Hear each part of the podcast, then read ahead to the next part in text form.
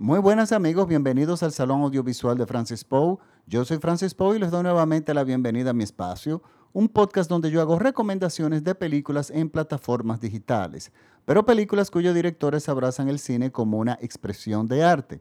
Para esta semana les traigo una recomendación de la plataforma de Filming. Les recuerdo que Filming es una plataforma que desde por lo menos la República Dominicana usted se puede suscribir vía la aplicación de eh, Apple Store. Eh, si tienen dispositivo iOS. Si usted no tiene un dispositivo iOS, es una plataforma que pueden utilizando un VPN, un VPN, suscribirse pero es la mejor plataforma actualmente que existe. Realmente es el cine de mejor calidad, la plataforma funciona muy bien, todas las películas están o dobladas o traducidas, siempre en sus formatos originales y todas restauradas. Por lo tanto, y es cine del mundo entero de todos los tiempos. No solamente son películas contemporáneas o modernas como la mayoría de plataformas. Eh, si quieren más información de cómo suscribirse, pues bueno, me pueden escribir directamente eh, entrando en mi página de Facebook, el Salón Audiovisual de Francis Poe, en Facebook o en Instagram, en arroba Francis Poe, y yo les diré de una forma detallada cómo ustedes se pueden suscribir. Miren, yo elegí esta película porque realmente esto es una película insólita. De hecho, no es una película, sino son muchas películas. Y de hecho, yo no le he terminado de ver todo. He visto la primera, la primera propuesta. Yo creo que ya con la primera yo puedo dar un adelanto de por sí, la primera es una película en sí que a mí me gustó muchísimo. Pero tengo que aclarar que este tipo de cine, de lo que voy a hablar ahora, es un cine para muy cinéfilos, para personas que ya de alguna forma tienen algún conocimiento de la forma del cine y ha estudiado un poco de historia del cine. O sea, que considere al cine no solamente como una herramienta de entretención, sino una persona, eh, perdón, un, que vea al cine ya como arte y quiera darle una lectura mucho más profunda a la obra. Miren, DAO es un proyecto del director, este, vamos a ver si lo pronuncio bien, Ilya Kranovsky y la directora Lekaterina Oertel. Estos son los dos créditos que en Filming le dan a la película. ¿Qué es el proyecto DAO? ¿Qué es esta película? O sea, DAO es la película, eh, esta película que yo voy a, que voy a mencionarles ahora se llama Dao Natasha. Dao Natasha, D-A-U Natasha. Yo voy a poner de todas formas el trailer y, y la portada en mi página de Facebook para que la puedan localizar. Es la primera de varias películas o de una serie de testimonios cinematográficos, yo podría decir, de un megaproyecto enorme que se llama el proyecto DAO. ¿Qué hicieron los directores? Esto es insólito, yo no recuerdo que esto se haya hecho, en el cine y ahora es que están empezando a salir las películas. Esto es un proyecto que se llevó 10 años. Ellos reclutaron los directores y los productores a una cantidad enorme de personas y la aislaron por un periodo de dos años. Por eso a la película le dicen el Truman Show eh, ruso, pero realmente solamente es un criterio, porque el The Truman Show no es un experimento, es simplemente una película. Y ellos encerraron a todo tipo de, de personas en este búnker que decoraron y adecuaron para la época del comunismo en Rusia, o sea, en el momento del, totalitario, del sistema totalitario que tenía la Unión Soviética, eh, Rusia, cuando se llamaba, la conocíamos como la Unión Soviética. Entonces lo que buscaban los directores eh, haciendo esto es replicar el estilo de vida de todos esos años, sobre todo entre la década de los 50 y de los 60, en un régimen que no se teníamos mucha información y no salía nada, que era muy hermético. Y eso no se tiene mucha información. O sea, de los sistemas totalitarios, de comunistas cuando caen, de lo que se vivía antes, tenemos anécdotas, pero no nada así que realmente algún testimonio documental que nos demuestre cómo era la vida en la verdadera vida en esos sistemas. Y lo único, el único material que se haría era material de propaganda muy bien diseñado por el sistema. O sea, eso no se puede contar. Pues ellos Buscaron a todo tipo de personas, eh, buscaron carpinteros, buscaron criminales, buscaron personas comunes, o sea, todo lo que conforma una sociedad en términos generales, ellos lo condensaron, buscaron esas personas, hicieron el casting, no son todos actores, sospecho que algunos lo son por la forma de las actuaciones, y, y entonces lo aislaron en un periodo de dos años. El director se convirtió en ese aislamiento, en una zona sumamente remota, en un dictador, lo que normalmente pasa en los regímenes, totalitarios. Y se convirtió en un dictador en todo sentido, o sea, le controlaba la vida a todas las personas en ese periodo de tiempo. Estamos hablando de que le, corregía, incluso fuera de cámaras, la forma de hablar, de cómo deben comportarse. O sea, los directores estaban muy bien empapados de cómo se vivía, qué palabras se usaban, cuál era el día a día en ese periodo de tiempo. O sea, en, esa, en, en esas décadas, entre los años 50 y los años 60. Entonces, ellos empezaron a filmar todo durante. Entonces, yo pensé, y como parte del experimento, que ellos lo, que estaban haciendo era más o menos lo que hizo Robert Altman en la película Nashville o Shortcuts, que son una serie de películas que, de, situaciones que, que no tienen un argumento, que no tienen una trama, pero que dejan, de la forma en que se van desenvolviendo, hacen un retrato, por ejemplo, en el caso de Nashville de Robert Altman, hacen un retrato muy claro y muy bien más efectivo que un documental de lo que se vivía en ese momento en los Estados Unidos.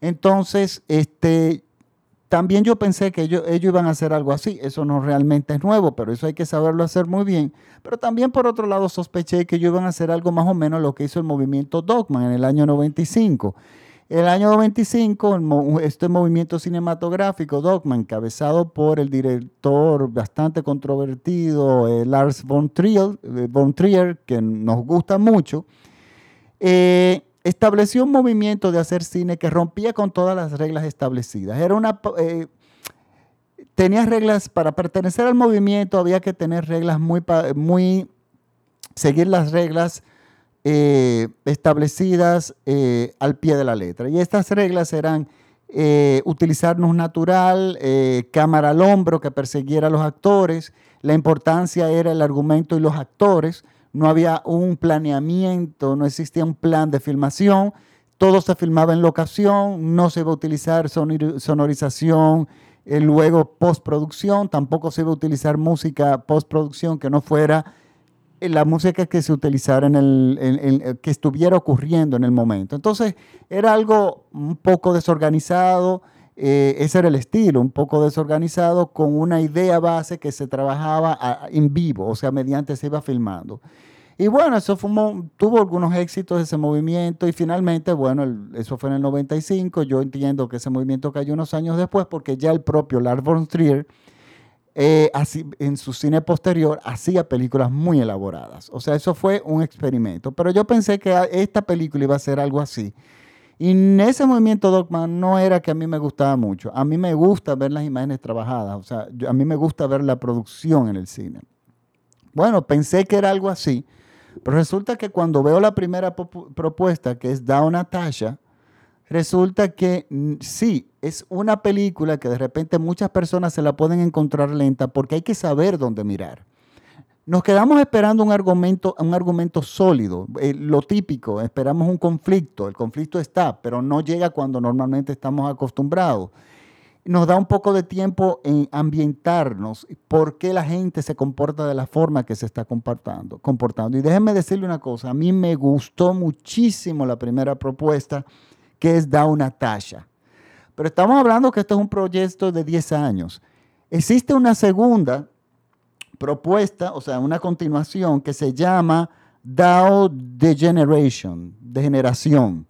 Y esa que es la segunda, sería la segunda parte, pero esta segunda parte está compuesta de nueve partes. O sea, cada capítulo tiene 45 minutos. Está dividido en nueve capítulos de 45 minutos. O sea, él cambia totalmente el formato tradicional de partes en una película que vemos, por ejemplo, tenemos, por ejemplo, El Padrino 1, 2 y 3, y, o no sé, Academia de Policía 1, 2, 3, 4, 5, o Rocky 1, 2, 3, 4, 5. No. el director tiene una primera película base y la segunda es una película que está dividida por nueve capítulos de 45 minutos cada uno. Pero no todo termina ahí. O sea, son, fueron dos años de filmar constantemente. La cantidad de material que este señor tiene es para nosotros o sea, entender que hay muchas más películas que vienen en camino. Pero por lo menos yo le puedo decir algo. Da, eh, da una tacha a mí me gustó muchísimo, pero es una película que hay que ponerle atención. ¿Y de qué trata Da una tacha? A pesar de la supuesta tendencia documental de la película, hay un argumento. Y es que está, eh, la película se desarrolla en un búnker, en un lugar cerrado, evidentemente laboratorio con mucho poder militar, y ahí se está desarrollando algo, que es eh, tratar de hacer realidad una hipótesis de crear al hombre perfecto utilizando cierta cantidad de energías, etcétera, etcétera. Para esto el, Estado ruso ha invertido muchísimo dinero en esa, en este, nosotros nos damos cuenta de eso, pero al mismo tiempo esto va acompañado del militarismo, o sea, del poder militar, del control de la vida de cada persona que tiene acceso y que trabaja ahí adentro. Y todo viene y se complica cuando hay un bar, o sea, un restaurante de donde trabajan dos chicas que son las encargadas de hacerle comida a los científicos, al personal, que todo, a, todo, a todas las personas que llegan ahí. Una de las chicas que están, se pasan las, el día allá adentro, ellas tienen unas relaciones entre sí bastante tóxicas, hay mucho alcohol, eh, no funciona bien, y es lo que la película Logic capta muy bien, ese, ese aislamiento de los sistemas totalitarios del resto del mundo que cambia la forma de, las personas comportarse. Ellas tienen una relación de por sí muy tóxica que nosotros vemos que va creciendo de una forma muy natural y se crean conflictos muy fuertes que se resuelven después en dos minutos como si nada hubiera pasado. Y, básicamente se desarrolla en esta cafetería. Hay un elemento extra que es el que viene a cambiar la, situación de todo y es que hay un científico francés extranjero invitado para que trabaje en el proyecto y una de las chicas se acuesta con él, tiene una relación sexual con él. No es una relación que entendemos que fue una relación formal ni nada lo simplemente, bueno, ella se tomó la libertad de tener una relación sexual. Bueno, todo se complica por eso. O sea, esta chica la llevan a un proceso de tortura terrible simplemente por eso. Y es lo que la película capta muy bien es el control absoluto, el control hasta de, tu más de tus partes más íntimas de los sistemas totalitarios que te vigilan las 24 horas del día y crean un sistema totalmente asfixiante. Vemos, eh, y, esto, y en esto es que se desarrolla eh, Natasha. De hecho, la parte final de la película es terriblemente angustiante.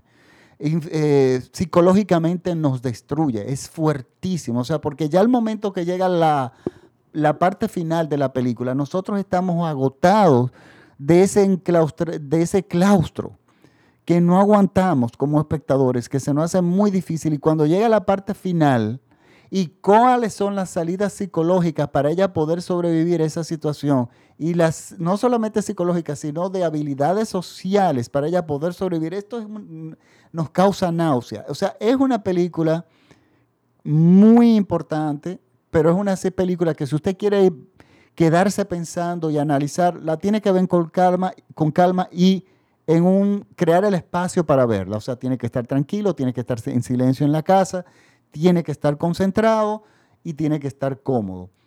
Es, señores, da una tacha, es la primera de, la, de esta saga, digamos, de este megaproyecto que es el proyecto DAO. Está en la plataforma de filming. ¿Y qué pasa? Yo no he visto todavía, porque realmente estaba, de hecho, este podcast debió haber salido el viernes y lo extendí hasta hoy a ver si de alguna forma los problemas técnicos que se me presentaron, léase que la electricidad, los apagones típicos de cuando se acerca el verano, no me dejó ver la otra parte que son los nueve capítulos de 45 minutos cada uno. Pero me llama muchísimo la atención verlos. Miren, la película tiene una textura en fotografía que es que aparenta ser barata. Pero déjenme decirle algo. Yo recuerdo que el cine soviético, cuando llegaba a la República Dominicana en la década de los 80, que constantemente hacían películas de, de, cine ruso, unas producciones terriblemente aburridas. Ellos tenían en ese entonces un concepto de hacer cine terrible.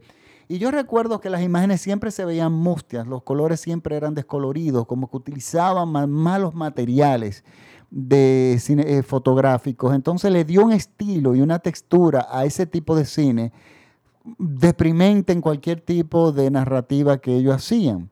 No, no todo el cine es así, por supuesto, pero era, este cine de los 80 me recuerda mucho. Y el director ha utilizado esos tipos de colores, esos tipos de, de imágenes borrosas que siempre estaban ahí presentes para recrear la vida en la Unión Soviética. O sea, es un, un recurso de ambientación perfecto. Es totalmente, eh, es muy interesante. No se lleven de las críticas y las puntuaciones de Internet Movie eh, Database y otras plataformas donde la gente vota, porque es que esta película hay que darle unas, hay que saberle dar la lectura. Pero para eso está el Salón Audiovisual de Francis Poe, para, que, para ver este tipo de cine que de realmente crea, es una película perfecta para un, perfecta para un fórum. O sea, yo me la encontré una película muy interesante, pero al mismo tiempo muy inquietante. Las, las, actuaciones son tan naturales, porque son gente normal y corriente que buscaron, que lo hace todavía más incómodo, porque la película cruza la barrera entre documental y drama y se mantiene ahí. Tiene un pie en el documental y tiene un pie en el drama y nos causa una situación, nos causa una situación muy difícil. Entonces, este, eh, nada. Es mi recomendación de esta semana. Eh, por favor, síganme en el Salón Audiovisual de Francis Poe en Instagram, en arroba Francis Poe, y en las plataformas de podcast, estamos en todos, desde en Spotify hasta en Apple Podcasts. Eh, le voy a poner el enlace eh, y el trailer en mi página de Facebook del Salón Audiovisual de Francis Pope, pero yo creo que está una, es interesantísimo el proyecto, me llama muchísimo la atención, es algo que yo nunca había visto en el cine y la primera propuesta a mí me gusta mucho, pero ojo, hay que mentalizarse para uno abordar esta película. Y es, y preferiblemente leer todo lo, eh, lo, lo, lo referido, los referentes, perdón, a esta producción. Es interesantísimo el hecho de que el director se haya convertido en un dictador en el set, replicando de esa forma el sistema que él refleja en la película. Estupenda idea. Digo, muy cruel también para los que tuvieron que vivir eso, pero el proyecto no deja de ser interesante. Bueno, ahora sí me despido. Hasta la próxima semana con el salón. Eh, eh, nos vemos aquí nuevamente en el Salón Audiovisual de Francis Poe. Y por favor, si les gusta este podcast, compártanlo con sus amigos, al igual que mi cuenta de Instagram, por favor síganme en arroba Francis F-R-A-N-C-I-S, P de papá de oso, o de, eh, perdón, P de papá, O de oso y U de uva, Francis Poe. Bueno, ahora sí me despido. Les recuerdo que este podcast es escuchado por todo México vía radiola.com.mx. Muchísimas gracias por la sintonía. Chao.